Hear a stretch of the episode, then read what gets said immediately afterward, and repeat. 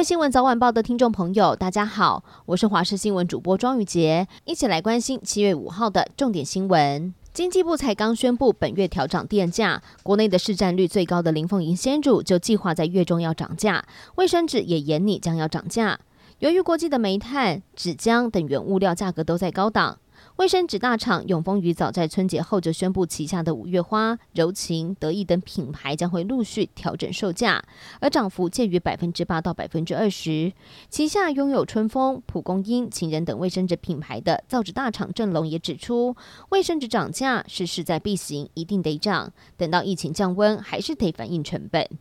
Omicron 亚型变异株 BA. 点四、BA. 点五不断扣关，疫情指挥中心在昨天公布了边境又拦到了一百一十二例的境外移入个案，占这一周以来境外确诊比例的六成。专家指出，新型的变异株比例一定会越来越高，务必注意入境旅客阳性率。入境的民众也应该要加强自主快筛，避免病毒进入到社区，造成另外一波感染。新竹市长林志坚被爆出，二零零八年在中华大学发表的硕士论文涉嫌抄袭竹科的研究报告。他昨天晚上透过幕僚表示，二零二零年总统大选的时候，时代力量前立委徐永明就曾针对这个论文提出指控，而当时林志坚以及指导教授也都有加以澄清，以至于徐永明等人没有得逞。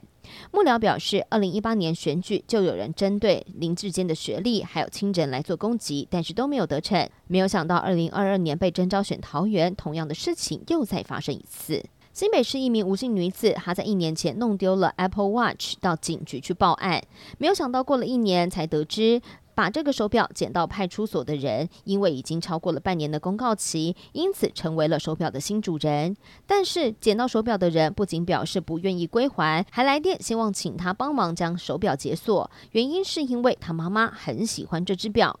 女子质疑警方不仅没有把遗失物归还，还把手表给了第三人，导致她各自外泄。喜怒哀乐都有可能会致命。一名二十七岁的英国女运动员科特斯，她罹患了罕见疾病——肥大细胞活化症候群。只要情绪太过张烈，或者是压力大，就有可能发生足以致命的过敏反应。她也在社群媒体公布了自己的病况，希望大家对于这个疾病能有多点认识。最后关心天气的消息，今天台湾附近吹西南风，在中南部地区一整天不定时都会有阵雨或是雷雨的出现，尤其在南部地区雨势是比较大，降雨明显，而其他地方大多是多云到晴，但是午后会有雷阵雨，而且对流旺盛，在中部以北地区跟各地的山区的雨势还会比较大，甚至伴随着雷击跟强阵风，下午外出活动的时候一定要携带雨具。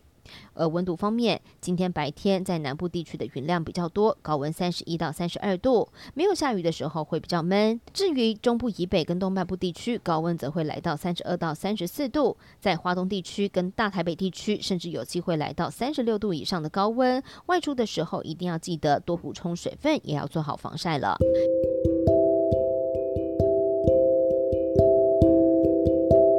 以上就是这一节的新闻内容非常感谢您的收听我们下次再会。